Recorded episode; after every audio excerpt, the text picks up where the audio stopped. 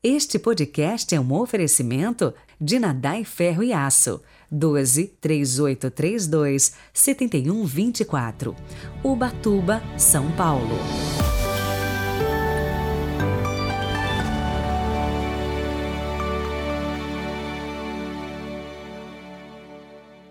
Sábado, 5 de novembro de 2022. O evangelho de hoje relata algumas palavras de Jesus sobre o bom uso dos bens. São palavras e frases isoladas das quais não sabemos direito o contexto em que foram pronunciadas. Elas foram reunidas aqui por Lucas para ajudar na formação das pequenas comunidades em torno do uso correto dos bens desta vida e para ajudar a compreender melhor o significado da parábola do administrador desonesto. Rezemos.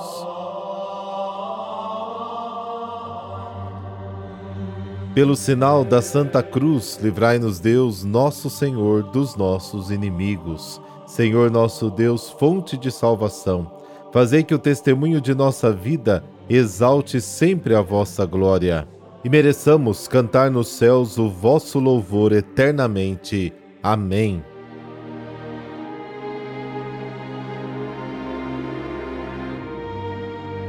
Lucas, capítulo 16, versículos de 9 a 15. O Senhor esteja convosco, Ele está no meio de nós. Proclamação do Evangelho de Jesus Cristo segundo Lucas. Glória a vós, Senhor. Naquele tempo disse Jesus aos seus discípulos: Usai o dinheiro injusto para fazer amigos, pois quando acabar, eles os receberão nas moradas eternas. Quem é fiel nas pequenas coisas, também é fiel nas grandes. E quem é injusto nas pequenas, também é injusto nas grandes. Por isso, se vós não sois fiéis no uso do dinheiro injusto, quem vos confiará o verdadeiro bem? E se não sois fiéis no que é dos outros, quem vos dará aquilo que é vosso? Ninguém pode servir a dois senhores, porque ou odiará um e amará o outro, ou se apegará a um e desprezará o outro. Vós não podeis servir a Deus e ao dinheiro. Os fariseus, que eram amigos do dinheiro, ouviam tudo isso e riam de Jesus. Então Jesus lhes disse: Vós gostais de parecer justos diante dos homens, mas Deus conhece vossos corações. Com efeito, o que é importante para os homens é detestável para Deus. Palavra da salvação, glória a vós, Senhor.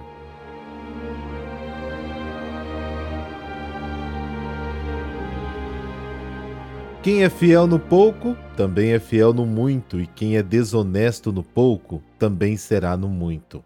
Então, se você não for fiel na riqueza injusta, quem lhe confiará o verdadeiro bem? Esta frase esclarece a parábola do administrador desonesto. Sim, ele não foi fiel. Por isso, ele foi afastado da administração. Esta palavra de Jesus também destaca a esperteza de quem faz amizade com o dinheiro injusto. Jesus é muito claro em sua afirmação: nenhum servo pode servir a dois senhores. Cada um de nós terá que fazer uma escolha. Teremos que nos perguntar quem eu coloco em primeiro lugar na minha vida, Deus ou o dinheiro? No lugar da palavra dinheiro, todos podem colocar outra palavra: carro, trabalho, prestígio, bens, casa. É uma escolha que não é feita apenas com o pensamento, mas uma escolha que se deve fazer com a vida, mas uma vida muito concreta que inclui atitudes concretas.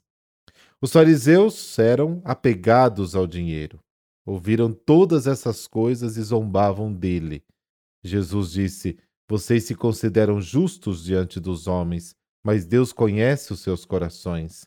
O que é exaltado entre os homens é detestável diante de Deus. Numa outra ocasião, Jesus mencionou o amor de alguns fariseus ao dinheiro. Vocês exploram as viúvas, roubam suas casas e aparentemente rezam muito. Mateus 23, Lucas 20, Marcos 12. Deixam-se levar pela sabedoria do mundo, da qual Paulo diz: Considerai de fato a vossa vocação, irmãos. Não há entre vós muitos sábios segundo a carne, nem muitos poderosos, nem muitos nobres, mas Deus escolheu o que é fraco no mundo para confundir os sábios. Deus escolheu o que é fraco no mundo para confundir os fortes. 1 Coríntios capítulo 1. É, o evangelho de hoje é bastante desafiador. Senhor, nos ajude a sermos fiéis nas pequenas coisas. Os fariseus zombaram de Jesus porque para eles riqueza era sinal de bênção. Apego ao dinheiro era sinal de bênção. E Jesus vem dizer para nós: não. O apego que devemos ter é com Deus. As outras coisas devem ficar tudo em segundo plano.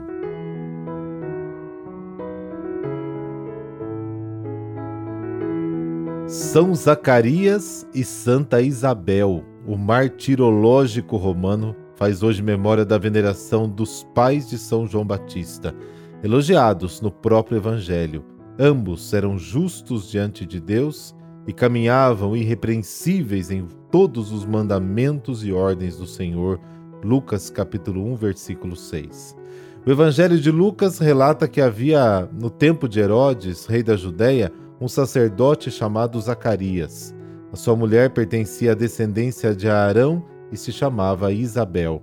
Eles viviam na aldeia de Aincarim e tinham parentesco com a sagrada família de Nazaré.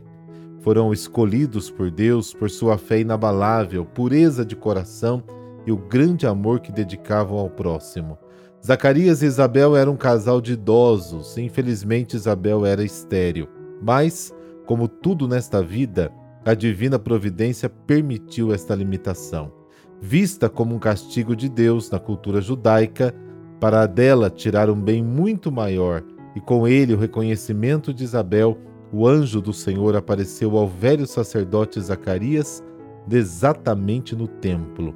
Ele disse que sua mulher teria um filho, o qual seria chamado de João. Zacarias inicialmente se manteve incrédulo e, para que pudesse crer, precisou de um sinal. Ele ficou mudo até o nascimento do filho. O casal recebeu ainda a graça da visita de Nossa Senhora, que, com pressa, foi auxiliar Isabel durante a sua gravidez. Desta santa visita vieram as inspirações para as palavras de Santa Isabel a Virgem, nas quais está incluído um trecho da oração da Ave Maria: Bendita és tu entre as mulheres e bendito é o fruto do teu ventre. E a resposta de Maria é o hino do Magnífica: Minha alma engrandece o Senhor. Oração especialíssima, utilizada na liturgia e fonte de meditação profunda e necessária para todos os católicos. Que Deus conceda aos pais de família imitar Zacarias e Isabel, levando-os a viver uma vida santa, sendo justos diante do Senhor e observando com exatidão os seus mandamentos. Por Cristo nosso Senhor. Amém. Dessa bênção de Deus Todo-Poderoso, Pai, Filho, Espírito Santo. Amém. Bom sábado. Até amanhã.